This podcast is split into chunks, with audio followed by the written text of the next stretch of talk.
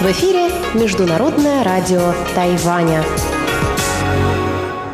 В эфире русская служба Международного радио Тайваня. Здравствуйте, дорогие друзья! Из нашей студии в Тайбе вас приветствует Мария Ли, и мы начинаем нашу ежедневную программу передач из Китайской Республики. Нашу программу откроет информационный выпуск, обзор новостей недели. Затем рубрика «Всемирный Чайнатаун» с Владимиром Малявиным. У нас по-прежнему некоторые проблемы со звуком. Очень просим отнестись с пониманием. Владимир Вячеславович записывает свои программы в Москве и отправляет нам. Мы очень надеемся, что он сможет в скором времени вернуться на Тайвань, и тогда все проблемы прекратятся сами собой. Далее те, кто слушает часовую программу, смогут услышать рубрику «Наруан Тайвань», которую ведет Игорь Кобылев, и повтор радиопутешествия по Тайваню с Чеченой Кулар. Напомню, что вы можете слушать наши передачи на частоте 5900 кГц с 17 до 17.30 UTC и на частоте 9490 кГц с 11 до 12 UTC. Также заходите на наш сайт ru.rti.org.tw, чтобы услышать или часовую программу целиком, или же любую отдельную передачу.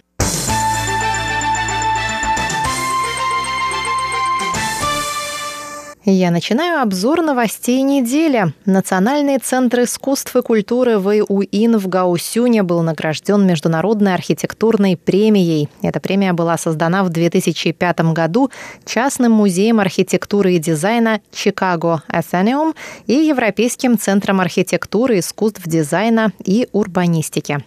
Помимо Центра искусств Вэйуин, открытого в 2018 году, среди победителей оказались другие пять тайваньских архитектурных проектов в категориях «Муниципальные общественные центры», «Частное жилье», «Рестораны» и «Реновация и реконструкция». В частности, жюри в премии отметила досуговый центр Сяфу в Новом Тайбе. Здание Центра искусств Вэйуин было спроектировано голландским архитектором Франсин Хубен. Ранее на этом месте располагался военный комплекс. Источником вдохновения для архитектора стали баньяновые деревья, растущие в этом районе. В Центре искусств есть четыре концертных зала и открытый амфитеатр. В стенах центра регулярно проходят театральные, оперные и танцевальные представления.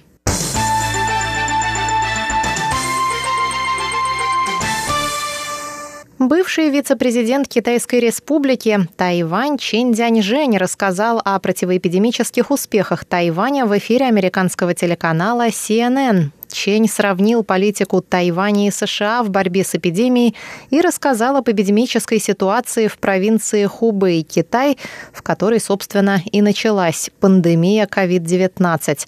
По словам Ченя, полная изоляция города – не лучший способ борьбы с эпидемией. Он сказал, что отслеживание тех, кто был в контакте с зараженными, выборочная изоляция людей и следование правилам социального дистанцирования более эффективны. В США люди уже начали понимать, как нужно бороться с распространением заболевания, добавил Чень. Мы пожертвовали свободой 250 тысяч человек, поместив их на 14-дневный карантин. Но благодаря такому домашнему карантину мы обеспечили безопасность 23 миллионов человек. Мы можем жить, работать и учиться в обычном режиме и смогли избежать экономического удара, сказал Чень. Ведущий CNN Фарид Закария спросил Ченя, должен ли Китай понести ответственность за эту пандемию. Чен Дяньжэнь сказал, что если бы Китай вовремя сообщил о случаях заражения Всемирной организации здравоохранения, а ВОЗ оказала бы своевременную помощь, страны мира не пострадали бы так сильно. Чень добавил, что в декабре уже были зафиксированы случаи заражения COVID-19, а врачи Уханьской больницы уделяли внимание внимание только тяжело больным пациентам, игнорируя зараженных с незначительными симптомами. Чен Дяньжэнь также призвал всех сохранять бдительность, ведь инфекция никуда не исчезла.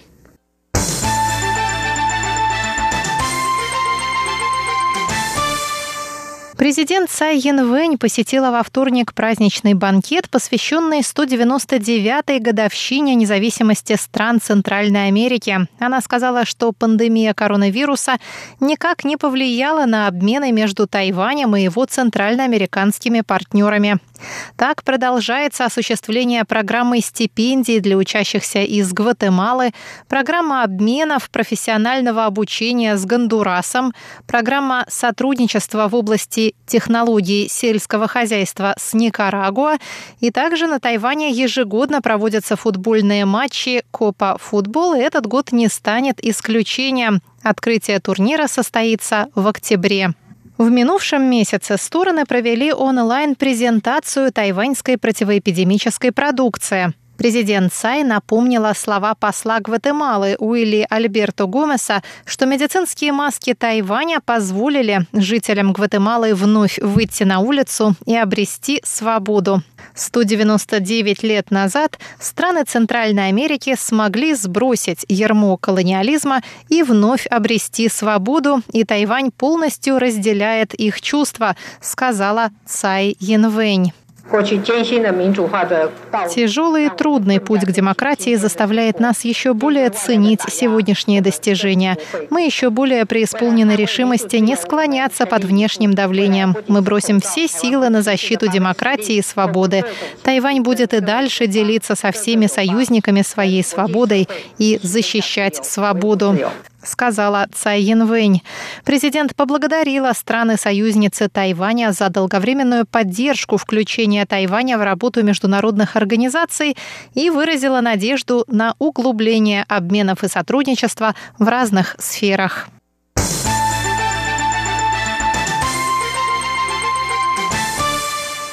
Глава Департамента Министерства иностранных дел Тайваня по делам Северной Америки Сюй Юден заявил во вторник, что подробности готовящегося визита на Тайвань заместителя главы Госдепартамента США по вопросам экономического роста, энергетики, окружающей среды Кита Крача будут обнародованы после утверждения программы визита. Сообщается, что Крач посетит Тайвань, чтобы выступить на открытии платформы для переговоров «Диалог по экономическим и коммерческим вопросам. Сюй сказал, что стороны работают над новой платформой, чтобы как можно скорее донести до общественности все связанные с нею подробности. МИД также заявил во вторник, что отношения между Тайванем и Ватиканом остаются стабильными, несмотря на продление Ватиканом договора с Китаем о назначении епископов. Пресс-секретарь Министерства иностранных дел Джоан Оу рассказала, что МИД пристально следит за обменами между Ватиканом и Пекином и поддерживает связь со Святым Престолом. По ее словам, Ватикан заверил МИД Тайваня, что соглашение с Пекином имеет религиозный, а не дипломатический дипломатический характер. Ранее стало известно, что Ватикан намерен продлить временное соглашение с Пекином, подписанное в сентябре 2018 года и истекающее в этом месяце. По соглашению Пекин выдвигает кандидатуры епископов для утверждения Ватиканом. Папа Римский может утвердить или отвергнуть рекомендации китайского правительства. У выразила надежду, что это соглашение будет способствовать улучшению ситуации со свободой вероисповедания в Китае.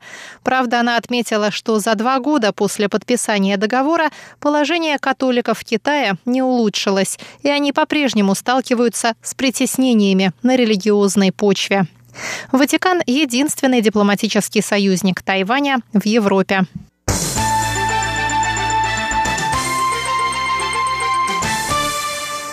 Партия Гаминдан объявила в понедельник, что ее делегация не будет участвовать в 12-м форуме берегов Тайваньского пролива в связи с уничижительными замечаниями со стороны китайского государственного телеканала. В то же время партия не будет препятствовать участию в форуме своих членов в качестве частных лиц.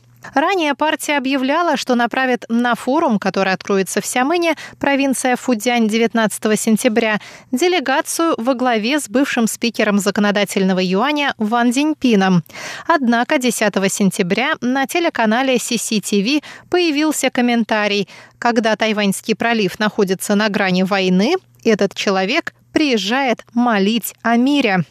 Председатель партии Гаминдан Диан Ти Чень потребовал от телеканала извинений, но извинений не последовало. Во вторник председатель Гаминдана заявил, что обмены через Тайваньский пролив должны проводиться на основе взаимного уважения и равенства. Отказ партии участвовать в форуме связан со сложностью нынешней политической ситуации в проливе, добавил он. Форум берегов Тайваньского пролива впервые прошел в 2009 году, когда у власти на Тайване была партия Гаминдан. Правительство Тайваня призвало политические организации частных лиц не участвовать в форуме и не нарушать законы о национальной безопасности.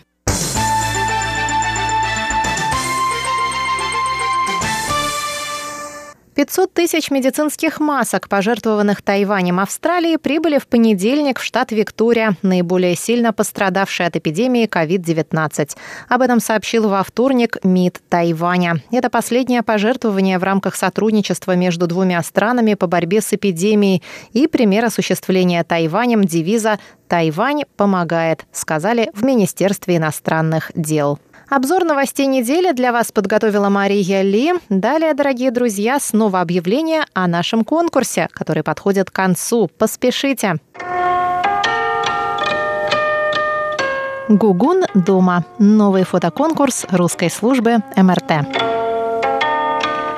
Дорогие друзья, это тяжелое лето многие из нас вынужденно проводят дома. Чтобы отвлечься и немного развлечься, русская служба МРТ предлагает нашим слушателям и подписчикам новый конкурс – Представьте себе, что вы творец шедевра или сам шедевр Государственного музея Императорского дворца Гугун.